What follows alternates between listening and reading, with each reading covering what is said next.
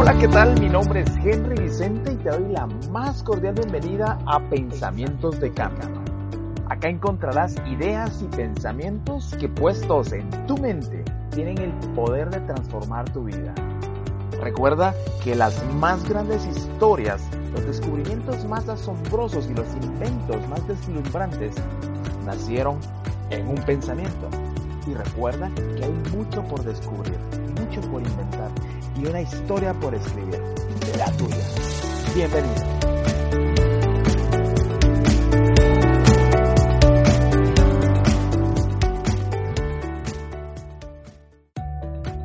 Hola, ¿qué tal amigos? Bienvenidos a Pensamientos de Cambio. Si tú eres seguidor de este podcast, sabrás que la mayoría de nuestros contenidos no son tan extensos y manejamos un lapso no mayor a los 20 minutos. En esta ocasión voy a romper con esta práctica ya que por lo valioso de este contenido, algunos amigos me pidieron subir este material completo. Y ya que la idea es poder llevarte material que sea de ayuda y apoyo para tu beneficio, para tu crecimiento y desarrollo, acá está la entrevista completa. ¿Y de quién estamos hablando? Estamos hablando de Julio Zelaya, líder guatemalteco, emprendedor, empresario, escritor, consultor, un experto y referente latinoamericano en temas de emprendimiento. Recuerda que tus comentarios y sugerencias son bienvenidos. Que disfrutes la entrevista.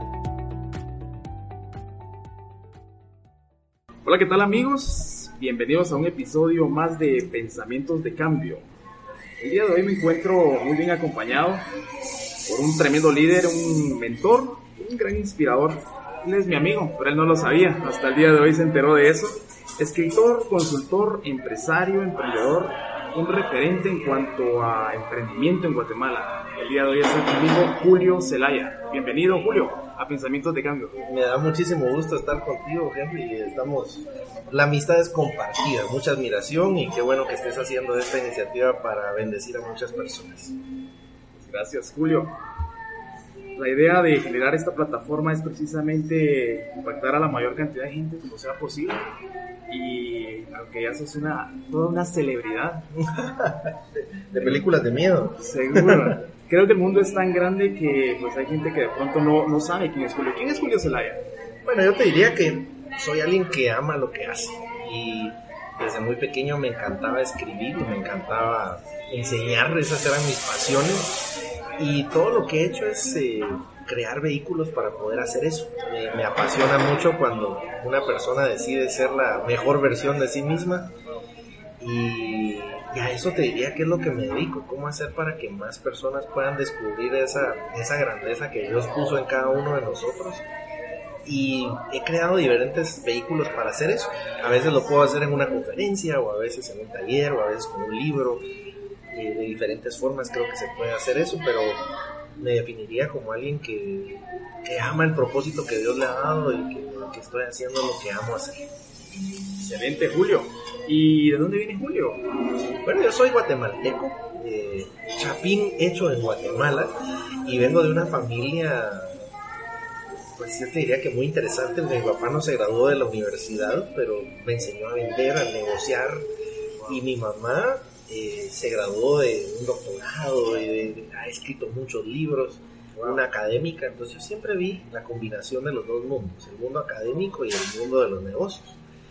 Y, eh, bueno, somos, somos tres hermanos, adicional a ellos somos cuatro hermanos, y eh, muy contentos, muy contentos, mi hermano también es emprendedor, tiene un concepto de, de, gimnasio y de nutrición aquí en Cayalá, que se llama The Fit Center, y también emprendiendo, y dos hermanos pequeños que, ahí están todavía en el colegio. Emprendedores en potencia. emprendedores en potencia, yo creo que todos somos emprendedores y emprendedoras, creo que es esa capacidad creativa que Dios nos ha dado y de poder crear nuestra realidad. Seguro, Julio. Gracias. Este, entre, entre muchas de las cosas que has hecho, pues este, encuentro un material tuyo que a mí me parece fantástico en tu faceta de, escritor, pues uh, decidiste emprender por la travesía, el poder de emprender.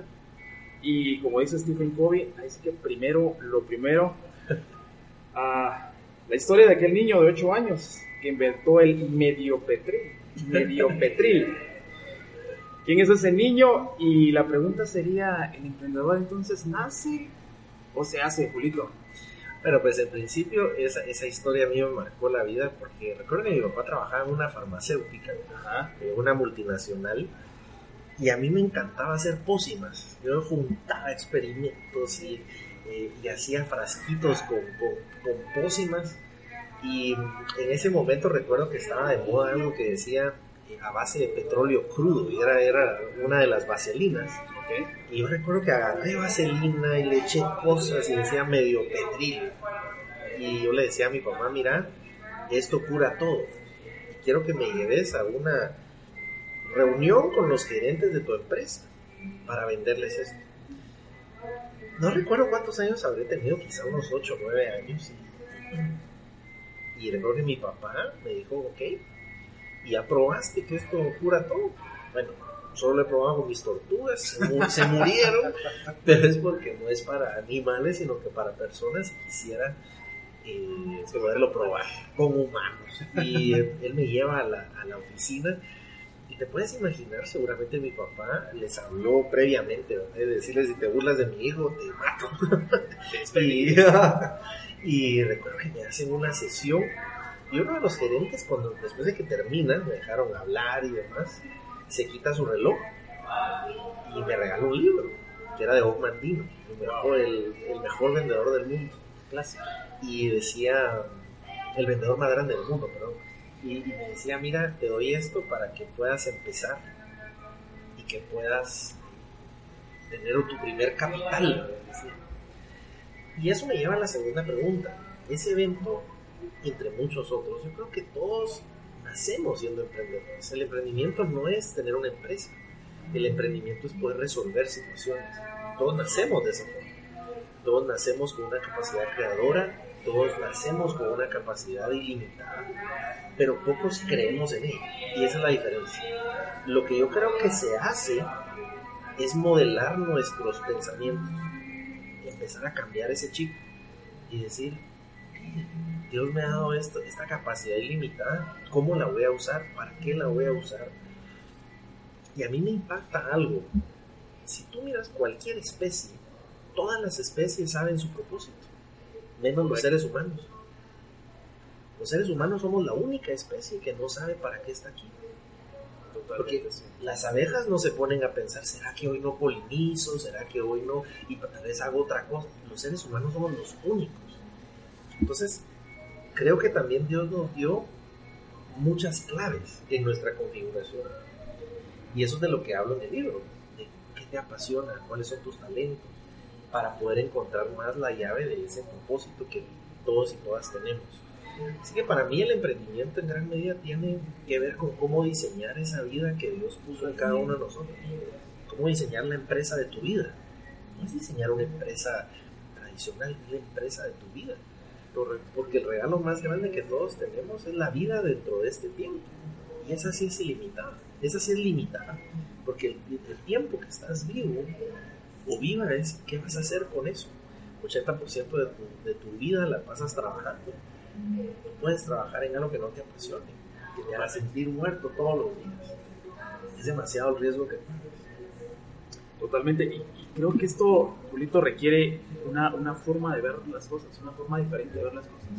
Porque la observación que, que, que haces respecto a las abejas, al final requiere realmente poner atención a ciertas cuestiones y como tú bien lo dices, esos indicadores que nos, nos van guiando. Eh, tu libro dice que hay dos mentalidades, hay dos formas de, de ver el mundo. Mira, a mí me impactó mucho cuando leí un libro de Carol Dweck que se llama Mindset.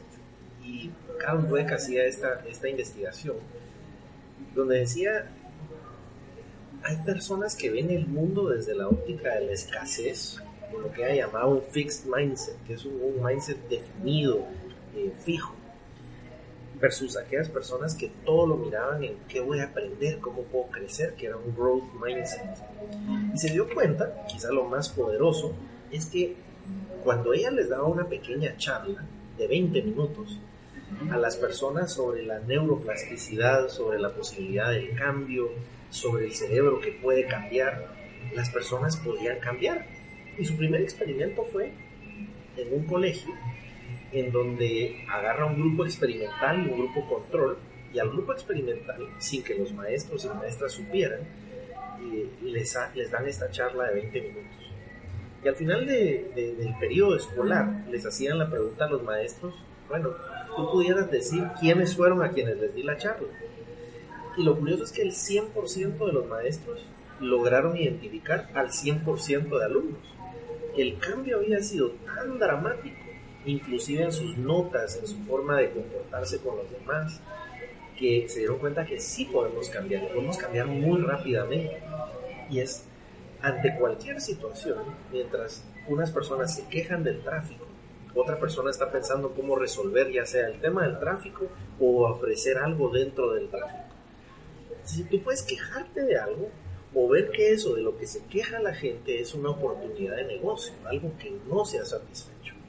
Así que creo que todos tenemos esa, esa posibilidad maravillosa de inventar nuestra realidad escogiendo lo que quieres ver. Y creo que amarra muy bien con, lo que igual el libro dice, eh, refiriéndonos a que toda empresa nace con un sueño. Toda vida soñada nace precisamente con un sueño, pero antes, así lo describe tu libro, nace un soñador. Creo que todos tenemos dentro de nosotros grandes anhelos desde pequeños. Pero esos anhelos poco a poco se van apagando. Porque cuando éramos niños hablábamos de una forma de, de imposibles, de ilimitados. Cuando éramos niños decíamos, yo quiero ser astronauta, yo quiero conocer otros países, yo quiero poner una empresa, yo quiero ser bombero, ser policía. Pero la realidad empieza a matar esos sueños. Es como aquella persona que tiene un problema matrimonial y deja de creer en el amor. No tiene que ver una cosa con la otra. Una mala experiencia no dicta todas las experiencias. Y creo que cuando éramos niños teníamos esa, esa inocencia que a la vez la va pagando poco a poco la realidad de ser adulto. Pero esa no la, no la deberíamos de perder. Deberíamos de seguir teniendo esa, esa, esa capacidad de creer sin límites porque curiosamente quienes piensan así son los que logran los imposibles. Los que no creen que hay limitaciones, sino que siempre se puede. Si no lo he logrado es porque la forma que estoy probando no es la correcta, pero siempre se puede. ¿Cuál es el sueño que estás cumpliendo ahora mismo, Julito? Yo cuando era niño, yo, yo hablaba a mis papás y yo les decía, yo le voy a hablar a millones de personas. Y voy a escribir y lo van a leer millones de personas no sé si he llegado a millones, pero por lo menos ya sé que son miles. Y en diferentes países. Eh, esta semana he estado en cuatro países diferentes. Eh, el año pasado hacía los números. El año pasado volé 233 veces. ¡Wow! Es horrible, es horrible. Pero si no amara lo que hago, eso no sería vida. Porque yo recuerdo que tuve que hacer tantos vuelos hasta para poder regresar los fines de semana con mi familia, poder estar ahí, poderlos llevar a la iglesia, eh, poder no perderme esos momentos relevantes. Eso implicaba a veces tomar un vuelo privado de un lugar a otro, regresar. Eh, no es fácil. Pero estoy cumpliendo el sueño que siempre yo le pedía tanto a Dios. Yo quiero dedicarme a esto, que me fascina escribir, me fascina enseñar. Eh, no te imaginas, es una bendición, es una, es una responsabilidad tan grande y a veces estar en las empresas más grandes y que te están contando sus intimidades. Estar hablando con el presidente de un país y que te cuente, mira, ¿qué piensas de eso? O el presidente de una empresa. Esa es una gran bendición, pero es una gran responsabilidad. Porque creo que todos al final queremos llegar a una posición de liderazgo. Pero la pregunta es, ¿para qué quieres esa posición de liderazgo? ¿La quieres para tu propio beneficio o el beneficio de los demás? que para mí el liderazgo es como si fuera una pirámide. La pirámide tiene dos características. Cuando estás hasta arriba, te sientes muy solo. el liderazgo es solitario. No tienes a quién contarle muchas veces tus, tus inquietudes. Pero por otro lado, la pirámide tiene una base. Y entre más alto estés de la pirámide, más personas te están viendo. Aunque no te des cuenta. Es como tú decías, aunque él no sepa que es mi amigo. Claro que lo sé pero hay muchas personas con las que no tengo el contacto que puedo tener contigo. a lo mejor me escucharon y nunca voy a saber de ellas. Pero a lo mejor algo que dije va a marcar su vida para bien o para mal. Yo creo que ahí es donde está la responsabilidad de cuidar nuestros talentos. Y yo siempre digo que nuestros talentos son como si fuera un bisturí. En manos de un médico te puede dar vida, pero en manos de un pandillero te puede dar muerte. El mismo talento que tú tienes te va a servir para bien o para mal. Por eso tenemos que ser tan responsables con lo que Dios nos confió a cada uno de nosotros. Impresionante. Pues yo te, cuento algo. Yo te conozco desde hace ya quizás unos ocho años, unos ocho años y, te escuché precisamente en una, en el, creo que fue el segundo aniversario de la revista Actitud de Alexis Canamón, del Me Parece Intercontinental. Y, y, ese fue el primer contacto y acercamiento que tuve a tu persona. Te saludé y, de alguna manera te miraba tan pleno, tan feliz en lo que estabas diciendo. Me inspiraste la verdad me inspiraste, yo quiero un poquito de eso, porque al final creo que de eso se trata, el liderazgo inspira, el liderazgo mueve, eh, lo dice Phil Highballs, es llevar a una persona de un lugar a otro lugar, de un estado probablemente de infelicidad a una felicidad plena, o de un estado de éxito a un éxito total. Y de eso se trata. Ahora me es interesante porque tú me dices ocho años. En esos ocho años han pasado tantas cosas en ese año no había nacido mi hijo, no había nacido mi hija, eh, llevaba apenas dos años o año y tantos de casado, eh, no había empezado la empresa que hoy tengo. Es decir, en esos ocho años lo que quiero decirte es, no es lineal el camino del emprender. Mm. A veces pensamos que tú me conociste en esa etapa y todo fue para arriba y todo fue bueno y todo. No, en esa época he tenido grandes fracasos, grandes grandes decepciones, pero que a la vez fueron mis mayores aprendizajes. Tú sabes que el libro que tienes en la mano se dio como consecuencia que no me saliera una visa. Yo me iba a ir a vivir con mi familia a Estados Unidos e iba a ir a abrir mis empresas allá. Y el día siguiente que se vendiera The Learning Group, la empresa que tenía en ese momento, me llaman y me dicen, mira, no vayas a vender la empresa porque no te salió la visa te puedes imaginar cómo tomas una situación así. Y eso en definitiva prueba quién soy. Porque ese momento yo pude haber tirado la toalla y decir, bueno, eh, no me salió la visa, eh, ¿qué me, ¿por qué me hizo esto Dios? ¡Qué desgracia! Me quedo ahí. O decir, bueno, ¿qué aprendo de esto? Y te puedo decir que en ese momento mi mayor dolor tenido otros, pero en ese momento era mi mayor dolor. Se volvió mi mayor propósito. Diciendo, voy a escribir sobre esto. Te puedes imaginar que eso impactó tanto incluso a mi esposa. Impactó de tal manera que ella me diciendo, ¿por qué pasó esto? ¿Por qué Dios permitió esto? Y hemos tenido grandes retos matrimoniales. ¿De qué crees que estoy escribiendo ahora entonces? Ahora voy a escribir un libro de la familia empresa. Y, mi siguiente libro se va a tratar de cómo tener un matrimonio como una empresa, un matrimonio pleno, exitoso, que te, que te provea de felicidad. Porque te cuento todas estas historias para que tú veas que a cada persona que yo le voy a hablar el día de hoy, la vida no es lineal. Todos tenemos miedo. Jesucristo tuvo miedo. Hasta le pidió a Dios, mira, si se puede, quítame esto. Pero no por eso dejó de cumplir su propósito. Yo sé que hay muchas personas con las que hablo todos los días que me hablan desde el miedo sobre alguna herida, sobre algo que no les fue bien. Y al final te puedo prometer algo. Vas a salir de esto. Y por otro lado, el día en que tengas un día soleado, es porque ya aprendiste a valorar que ya pasaste de la tormenta. Pero la tormenta te enseña y yo creo que de eso se trata el emprender. El emprender es una travesía y por eso el libro se llama La Travesía. No le puse el destino o el éxito, es la travesía. Es disfrutarte de lo que estás viviendo. Si te está yendo bien, gozarte en eso.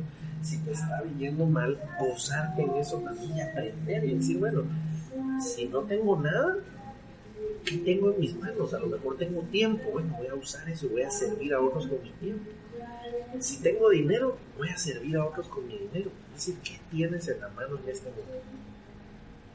Y es que tú lo describes, pues, bueno, si deseas trascender en un negocio o en tu misma vida, asegúrate de recordar el modelo. Creo que al final lo que estamos hablando y lo que tú nos cuentas, Julito, es precisamente una ruta, un rastro que se, que se queda y que te ayuda a trascender, que te ayuda a inspirar a la demás gente.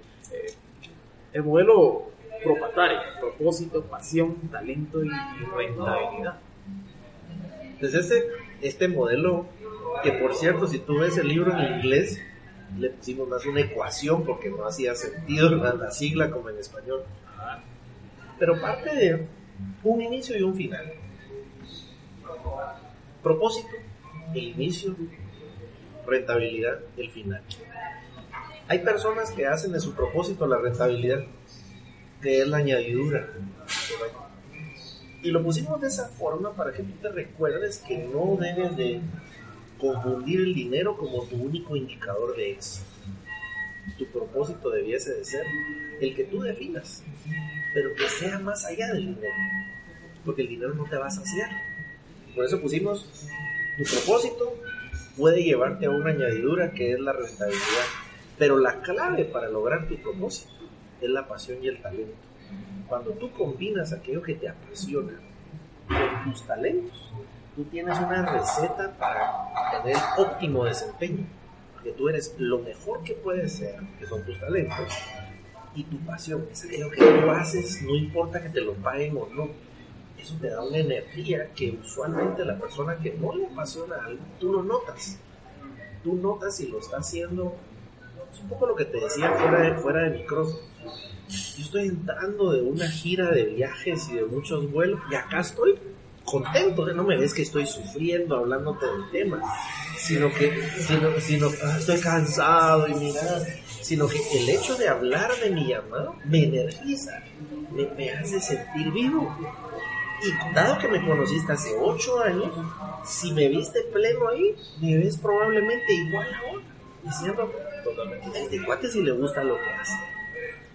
Y eso es lo que yo quiero que las personas se encuentren, que es eso que te, te mueve a tal punto que tú ya me siento vivo haciendo eso. Y estoy siendo útil para Dios, para las otras personas, y estoy cumpliendo mi llamado. No te quedes como yo he, entrevistado a tantas personas, sobre todo personas mayores, y entrevisté personas de arriba de 80 años. Me decían, mira, mi mayor cosa que yo quisiera decirle a la gente es, no te quedes con la duda, no desperdicies tu vida, porque llega un momento en donde vas a decir, ahora sí ya no puedo hacer aquello que debí de haber hecho hace 10 años, hace 5. Nunca es tarde para empezar, pero si también hizo sentido lo que acabo de decir, es que empieza ahora. Porque como alguien me dijo, uno de mis mentores me dijo, Dios perdona, pero el tiempo no. El tiempo pasa. Y muchas veces no le dijiste a esa persona que la amabas y debiste haberlo hecho. No luchaste por esa persona y debiste haberlo hecho. Debiste haber probado ese negocio y no lo hiciste. Debiste haber perdonado a alguien y no lo hiciste. Y el tiempo pasa. Y en ese, ese y, se va la oportunidad muchas veces de lograr eso que estabas destinado a hacer. Y me gusta lo, que comentabas acerca de que en, la versión inglés de tu libro es más una ecuación, porque eh, si lo vemos como una ecuación y cambiamos la posición de, de, de, de, los factores que están involucrados en, en, la ecuación, obviamente el resultado va a cambiar. Y creo que muchas veces el resultado, cuando ponemos primero el dinero, y, y, y tú, tú, no te, tú, no te, imaginas cuántas personas me dicen algo como esto. Y te voy a usar ejemplos de todas las áreas para que tú veas lo divertido que se oye. Hay personas que me han dicho, mire, cuando tenga dinero, entonces voy a hacer lo que me guste. Mire, cuando logre la libertad financiera, entonces me voy a dedicar a servir a los demás. Cuando sea libre financieramente, voy a ser generoso. Yo digo, no, si eres garra en lo poco, vas a ser garra lo mucho. o sea, no, te confundas. Y hay gente que dice, no, mire, cuando tenga dinero para una gran iglesia, entonces voy a dedicar a predicarme al Señor. Entonces te vas a la añadidura y no a lo que tienes en este momento. O sea, tu, tu ministerio puede ser tan grande o tan pequeño. Yo hablo de ministerio que para mí es una empresa, una iglesia, un, cualquier cosa. Es, es lo que estás llamado a hacer. Y puede ser tan grande o tan pequeño, pero no te desvíes de hacerlo. Porque estamos en un mundo donde te dice, mira, si tienes un carro, no es suficiente, ahora tienes que tener otro. Y además ahora todo es desechable. La familia es desechable, el matrimonio es desechable, las empresas son desechables. Y así como es ridículo, por eso ahora me apasiona tanto cuando hablo de familia y de divorcio y demás. Porque te puedes imaginar, eh, si tú tuvieras un problema con tu socio, no, no le dices, bueno, entonces te tiremos la empresa, sino que lucharías. O sea, ok. Pero ahora, con esa misma lógica, hasta la familia se destruye. Y dices, no, ya no quiero luchar y es más fácil, ahora voy a buscar otros socios. y te das cuenta que el problema de fondo sigue estando ahí.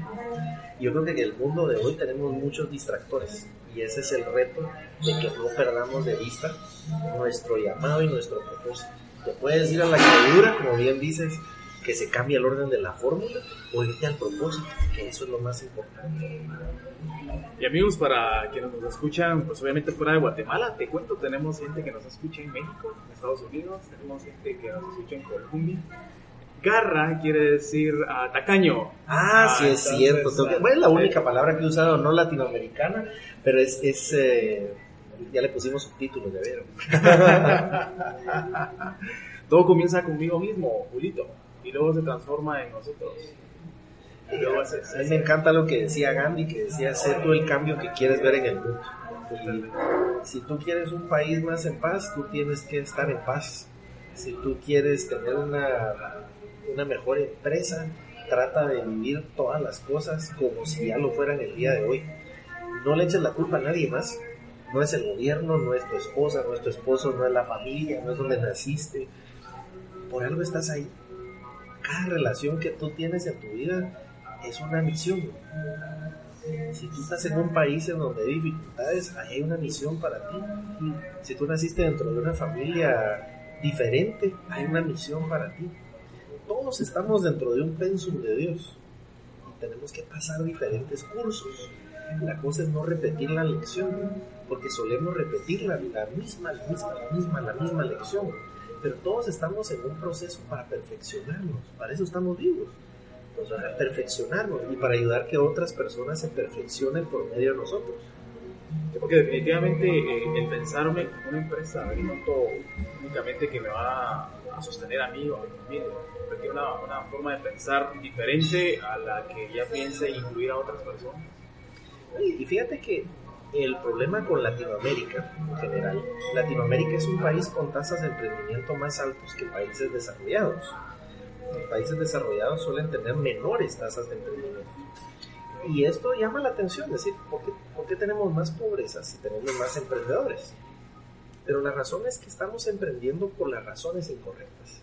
La mayoría de latinoamericanos y latinoamericanas no están fundando una empresa, están fundando un empleo y cuando tú fundas un empleo no lo haces por oportunidad, sino por necesidad. Y eso es un riesgo muy importante porque cuando tú lo haces por necesidad no vas a buscar agregar valor, vas a lograr el corto plazo. ¿Cómo resuelvo mi corto plazo? Y las empresas requieren de un pensamiento de largo plazo. Y ese es el éxito. Es decir, las cosas buenas cuestan. Y hay que pagar un precio. Fíjate, solo lo que tú dijiste.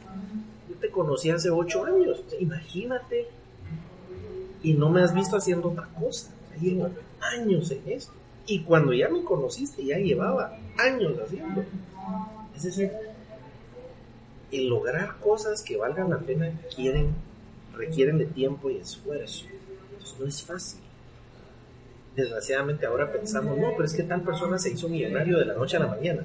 Al principio tú no sabes cuánto tiempo llevaba haciendo las cosas. La gente me hablaba de un guatemalteco muy, muy famoso que es Luis Bonan, que, que ha impactado el mundo con Duolingo y fue comprado por Google y demás, pero llevaba años haciendo diferentes tecnologías, se había ido a estudiar a Estados Unidos, era ingeniero, se había preparado y llegó la oportunidad después de mucho tiempo. Pero solemos pensar, ah, pero ahora ya él ya lo logró. Sí, pero después de mucho tiempo.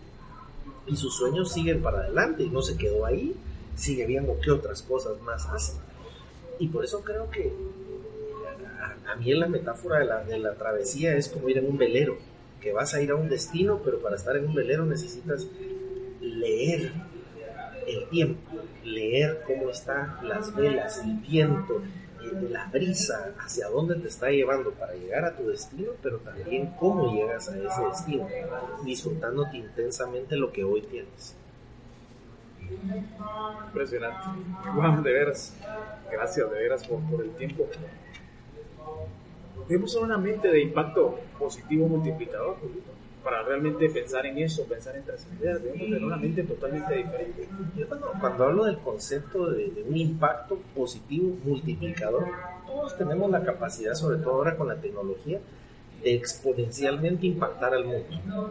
Hay un estudio que muestra que por cada persona, si tú tienes aproximadamente 10, 15 amigos en una red social, tú tienes un impacto potencial de 8.000 personas, con solo esas 15 que conozcas.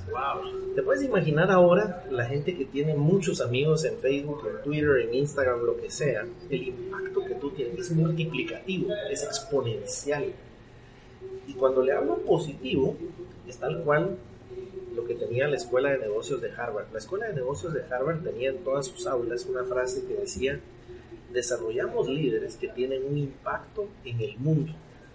Bueno, después tuvieron a sus egresados en Enron, en empresas que dijeron, bueno, sí tuvimos un impacto en el mundo, pero ahora tenemos que cualificar ese impacto. Y después dijeron, bueno, desarrollamos líderes que tengan un impacto positivo en el mundo tú puedes tener un impacto multiplicativo negativo. Puedes usar tus talentos para destruir masivamente a muchas personas. Conozco gente que lo hace. Conozco terapeutas que, que hay, un, hay un psicólogo famoso que es bestseller y todo. Y él toda su filosofía es de desmitificar el amor y que hay que ser objetivos y que si no le gusta algo divorciese. Y es el que usualmente le recomiendan a alguien, el psicólogo del desamor ¿Para qué está usando él? Y se burla de la Biblia, eh, a primera de Corintios, eso es ridículo, eso no es así, eso es, un, eso es un codependiente. Él está usando su impacto para algo negativo. Está diciendo, miren, si destruyamos la base de la sociedad, no estoy diciendo que tengas una relación disfuncional, pero cuando automáticamente si algo no funciona, tíralo. Eso no es positivo. Así no funcionan las cosas. Entonces, él está usando su impacto multiplicativo negativo. Pues está incidiendo muchísimo a que crezca la, disfunción, no a resolverla. Entonces, ¿para qué vas a usar tu talento? ¿Lo vas a usar para edificar o para destruir? Porque tú puedes todos los días destruir masivamente a personas. O lo puedes hacer edificando personas. Y yo creo que la normativa del emprendimiento de hoy es agrega valor no estoy hablando, una vez hay muchas empresas que dicen, no, pero nuestro impacto social, nosotros acabamos de reforestar, pero ellos fueron los que botaron los árboles. Entonces, tú dices, bueno, entonces mejor no exista si los árboles van a estar ahí. Exacto. Pero el tema es, no es solo el resarcir lo que tú hiciste, sino más allá. Agrega valor, mejora la comunidad, mejora las cosas, que tu, que tu estadía en este mundo le haya hecho la vida mejor a muchas personas. Creo que esa debería ser la métrica con la que evalúes tu vida misma. Diríamos, Arturito, que el impacto se refiere a nuestro liderazgo, el ser positivo o negativo pues se refiere a, a nuestra mente y el potencial que tenemos utilizando nuestros talentos, pues va a generar un efecto multiplicador. Es que nuestro liderazgo es influencia. Nuestro liderazgo empieza en todos lados, contigo mismo, que tú lideras tu propia vida, pero después empiezas a tener eh, el liderazgo sobre tus hijos, en tu casa, tus amistades, la gente con la que, con la que interactúas, lo que escribes en redes sociales. Es increíble lo que la gente a veces escribe en sus redes sociales. Yo veo hay gente que lo que hace es desahogar sus heridas primarias en las redes sociales, en lugar de edificar. Entonces, la responsabilidad que tengo, ¿qué voy a escribir hoy? ¿Qué voy a decir hoy? ¿Qué voy a hacer hoy? Liderazgo no es el día que sea gerente. Liderazgo es lo que tú escribes hoy en Facebook y otra gente te va a escuchar. Liderazgo es lo que tú dices en la calle. Es cómo tratas a un peatón, cómo tratas a otra persona el día de hoy nuestro liderazgo es tan simple o tan complejo como lo quieras. pero todos somos responsables de construir el mundo en el que vivimos con nuestras acciones de todos los días. Los enemigos a vencer. Me pareció curioso. Tres enemigos. Es más difícil manejar el éxito que el fracaso.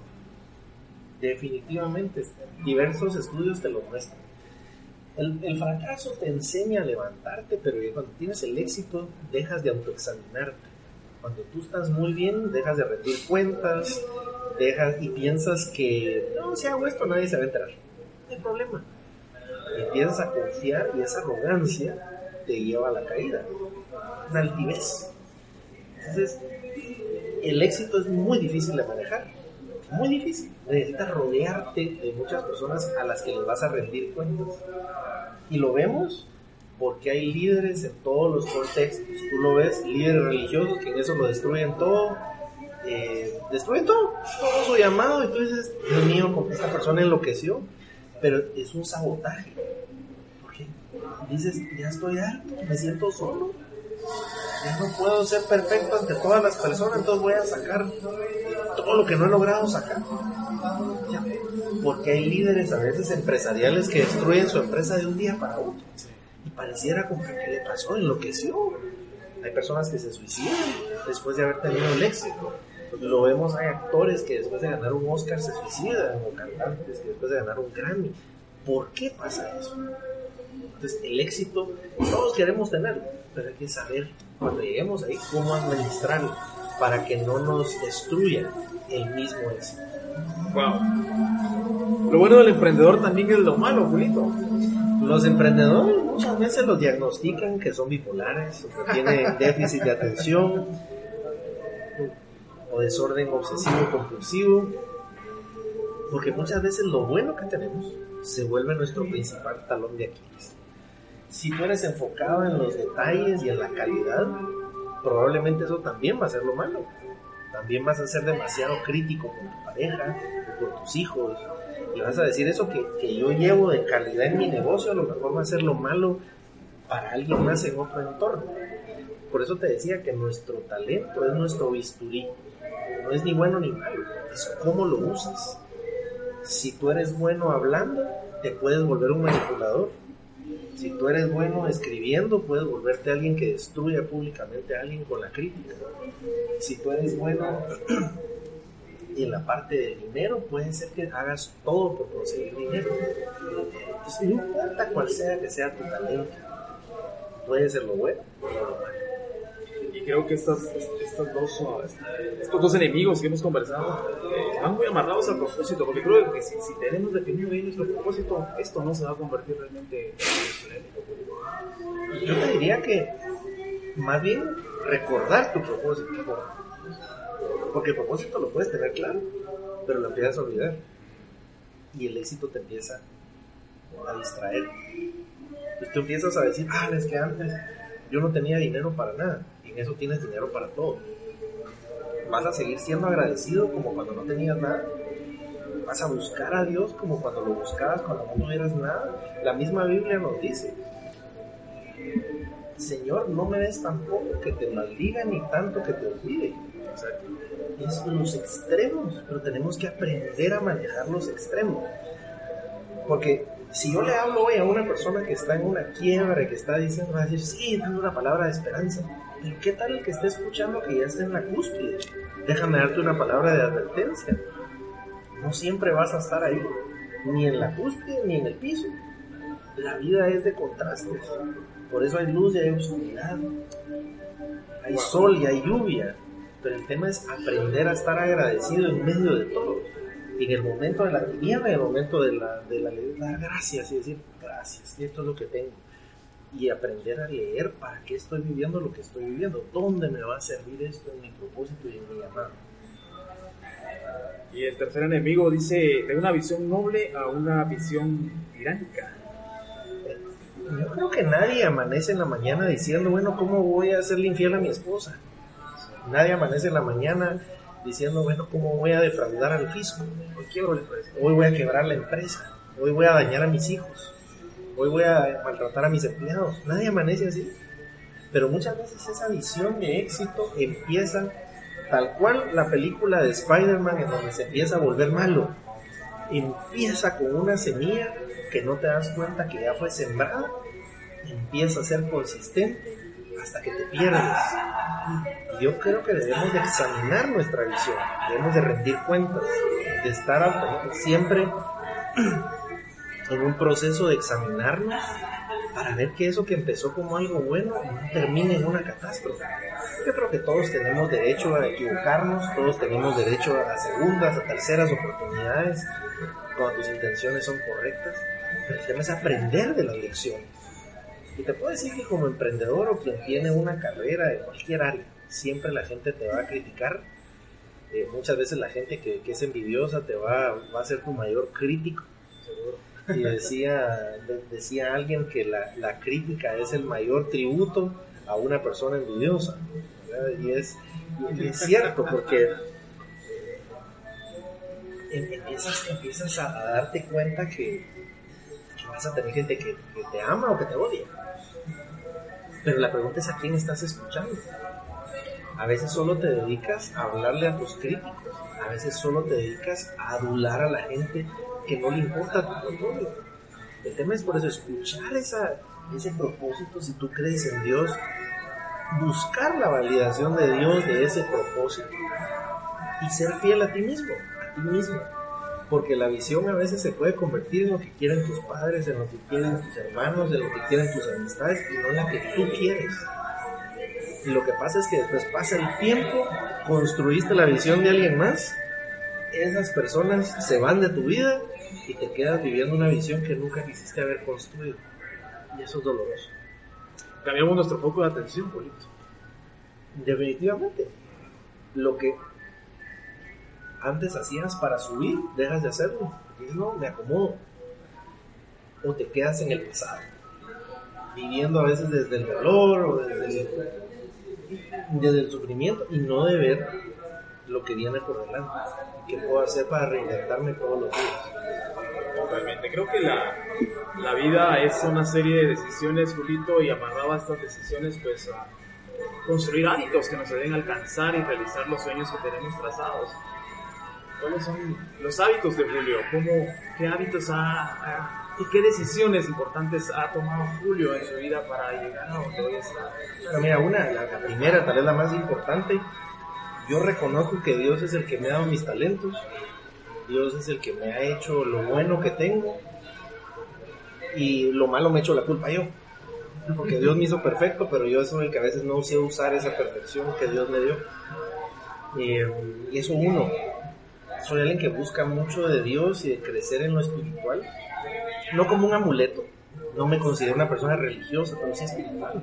A pesar de que voy a una iglesia y de que vivo la vida religiosa. Pero siempre busco a Dios, trato de reconocerlo en todas las cosas, trato de meditar, trato de orar, trato de llevar diarios de las promesas de Dios, lo que escucho. Eso es uno. Dos, eh, trato de llenarme de cosas positivas todos los días desde la música que escucho, en mi caso me encanta escuchar alabanzas, porque mismo lo que se canta me edifica, me, gusta leer cosas positivas, casi no leo noticias malas, es decir, a veces a mí me preguntan, mira, ¿por qué no estás enterado de la realidad nacional? Porque no me importa. Yo decido que si voy a impactar mi país, no es enfocándome en lo malo, es de donde yo puedo aportar pues escuchar los detalles de cómo mataron a alguien no me edifica, me preocupa, me, contamina. Totalmente. Prefiero decir, hay violencia, ok, ¿qué hago para resolverlo? A pensar, ahora contame cómo fue que lo mataron. Entonces, esos dos. Tres, me rodeo de gente mejor que yo. Tengo mentores que son mejores que yo. Y tengo mentores en diversas áreas. Tengo un mentor en el área espiritual, alguien en la parte física, alguien en la parte intelectual, alguien en la parte profesional, alguien que son mentores matrimoniales, que tiene un matrimonio que yo considero ejemplar. Pues tengo varios mentores, no tengo solo uno, tengo varios. Trato inclusive hasta en mis grupos de, de WhatsApp o las cosas que sigo en redes sociales que me edifiquen. Porque no me gusta vivir estresado o vivir llenándome de negativismo. Gente que me diga que guarde rencores, tengo mucha. Pero prefiero escoger gente que me diga que perdone todos los días Entonces, gente que me hable de cosas positivas. Y finalmente yo te diría que reconocer que todos los días puedo aprender. Yo solía ser alguien muy exigente conmigo mismo. Creo que sigo siendo. Pero también aprendí a perdonarme. Así no soy perfecto. Pero todos los días puedo volver a empezar. Las misericordias son nuevas cada mañana. Y puedo decir, Dios me dio otro día más. Hoy puedo aprender, volver a empezar, volver a empezar. Y decir, si hoy fue un buen día, doy gracias a Dios por eso. Y si hoy fue un mal día, mañana será otro y también daré gracias a Dios por eso. Yo creo que vivir esa vida de, de agradecimiento, y te diría que muchas de estas aprendizajes se los he visto a mis hijos. Mis hijos que son, que son niños, y que Juan Ignacio tiene 8 y Natalia 5, me enseñan a ser agradecidos, a maravillarme, a ver con ojos de turista la vida. Los, turistas, así como ves esa gente que está ahí, ver unos turistas pasando casualmente, todo lo ven con sorpresa, con asombro, qué belleza. Pero muchas veces dejamos de tener agradecimiento por la vida, porque estamos vivos, porque tenemos que comer, porque tenemos amigos, porque tenemos una pareja, tenemos hijos, lo que sea que tengas. Entonces te diría que son algunas cosas que, que hago y soy un ser humano en construcción. No, yo sé que no, no lo he alcanzado, pero una cosa hago, seguir diligentemente hacia esa meta y corriendo. ¿Cómo definimos la felicidad, Julito? ¿Cuál es tu definición de la felicidad? Yo creo que todos vamos en busca de eso. La felicidad es una decisión, no se busca. Tú puedes ser feliz ahora mismo, con lo que tienes. Y yo creo que la felicidad ya está. Es así de simple. La, la felicidad para mí es despertar. Porque tú ya hoy puedes ser feliz. ¿Qué me preocupa? Nada, no puedo hacer nada. Es ser feliz, ser agradecido. La felicidad es una decisión, no se busca, porque nunca la vas a alcanzar si la buscas. La felicidad es decir, ya está, sí, vivirla. Puedo ser feliz ahora. Y es tan simple. Si tú lo decides, si tú dices, sí, voy a ser feliz, ¿por qué no? ¿Por qué no? Pero solemos postergarla, decir, voy a ser feliz cuando tenga esto, voy a ser feliz cuando salga de esta deuda, voy a salir cuando regrese mi esposa conmigo, voy a salir cuando mis hijos estén en esto, voy a salir cuando tenga novia o cuando tenga trabajo. ¿Por qué no decir, soy feliz ahora? Le ponemos precio. Con lo que tengo, con lo que tengo hoy y ahora, y voy a vivir lo que tengo como si ya fuera totalmente pleno, porque ya lo eres. Y te puedo decir, mira, yo conozco gente que no tiene realmente nada. He conocido en el área rural de diferentes países gente más feliz, que tú le ves una sonrisa y un brillo y dices, a lo mejor no tiene que comer. Estamos juntos, estamos agradecidos. Dios mío, ¿qué saben ellos que yo he perdido? He conocido gente que está con un cáncer terminal, con una sonrisa y una actitud de decir, el tiempo que tenga vivo, aunque sean horas, lo voy a vivir plenamente. Lo voy a vivir no desde la queja, sino desde el agradecimiento y la felicidad. Acabo de perder a un amigo por cáncer muy joven, pero el último día que lo vi hasta me contaba chistes. Decía, Dios mío, como me decía un mentor, tú escoges cómo quieres vivir. Vivir para vivir o vivir para morir. Esa es una decisión. Es que para mí la felicidad no está en las cosas, no está en tus sueños, no está en nada que puedas hacer o no hacer, no está en nadie. Es una decisión, es una decisión, pero fácil lo es. Es obvio, pero fácil lo es. Y por eso me llama la atención que Jesús decía que, que los grandes secretos son ocultos para el sabio y el entendido, pero evidentes para los niños. Y los niños son felices, ellos no buscan la felicidad, ellos son felices. Lo son, simplemente se maravillan de todo, son agradecidos, buscan, buscan estar con más personas, sonríen. Es una forma diferente de ver la vida. ¿Sí? Casi terminando tu libro, lanzas una pregunta, dice, ¿cómo definir, definirías o definirás tu éxito como emprendedor? ¿Cómo lo define Julio? Todo lo que ha alcanzado, ¿cómo define el éxito como emprendedor? Para mí es poder impactar cada vez más a personas a que sean la mejor versión de sí mismas. Es mi misión. Yo digo, si hoy puedo inspirar a una persona, hoy valió la pena. Si puedo inspirar a 10, hoy fue un buen día. Si puedo inspirar a 100, hoy fue un buen día. y si puedo inspirar a un millón es un buen día. Yo me preocupo porque hoy yo pueda agregarle valor a una persona. Y eso implica lo que yo siempre digo, el mensajero es el mensaje. Es yo mismo poder representar y como me decía un amigo, predica con tu vida y si es necesario, entonces habla. Wow. Y esa frase me, me pareció poderosa porque todos predicamos con nuestra vida. Wow, tu frase me dejó. Buenísima frase. ¿Dónde te pueden localizar tus redes sociales, Julito? Me pueden encontrar por mi nombre, Julio Zelaya. Ahí estoy tanto en Facebook como en mi perfil personal, Julio Zelaya con Z y con Y. Eh, la parte empresarial en Emprende U. Emprende U. Ahí tenemos todos nuestros videos, nuestros audiovisuales, contenidos. Y ahí me pueden localizar. Ahí, ahí tenemos soy de, de, fácil contacto y ahí siempre, siempre estoy al pendiente. El libro, me imagino, está en digital y lo pueden también encontrar en Amazon. El libro está a nivel mundial en, Amazon, en español y en inglés, tanto en físico como en, como en Kindle. También está en audiolibro, ahí en nuestra página de Emprendedor. Está un curso digital, tenemos el audiolibro en español y en inglés, digital, ahí está muy fácil, así que me daría mucho gusto que, muchas más personas se sumen a, esta, a este sueño de poder ser mejor personas para poder ayudar a más personas.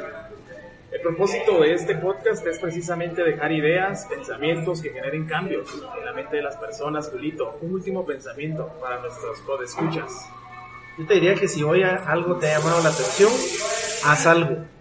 Si hoy algo te movió, haz algo no te quedes en el que esto me gustó, pero no voy a hacer nada. El emprendimiento es acción, es decisión. Y la vida se construye con pequeñas decisiones consistentes, no con grandes decisiones, son con pequeñas decisiones, pequeñas acciones consistentes. La vida se trata de lo que construyas consistentemente. Todos estamos llamados a la grandeza, en Dios podemos hacer proezas. Muchísimas gracias Julio, pues usted ya lo escuchó, amigo, amiga.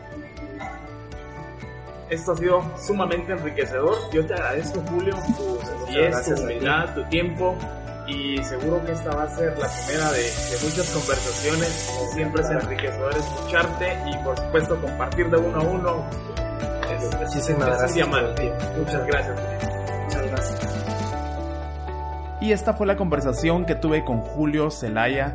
Un momento sumamente enriquecedor Espero que para ti haya sido igual de gratificante y enriquecedor.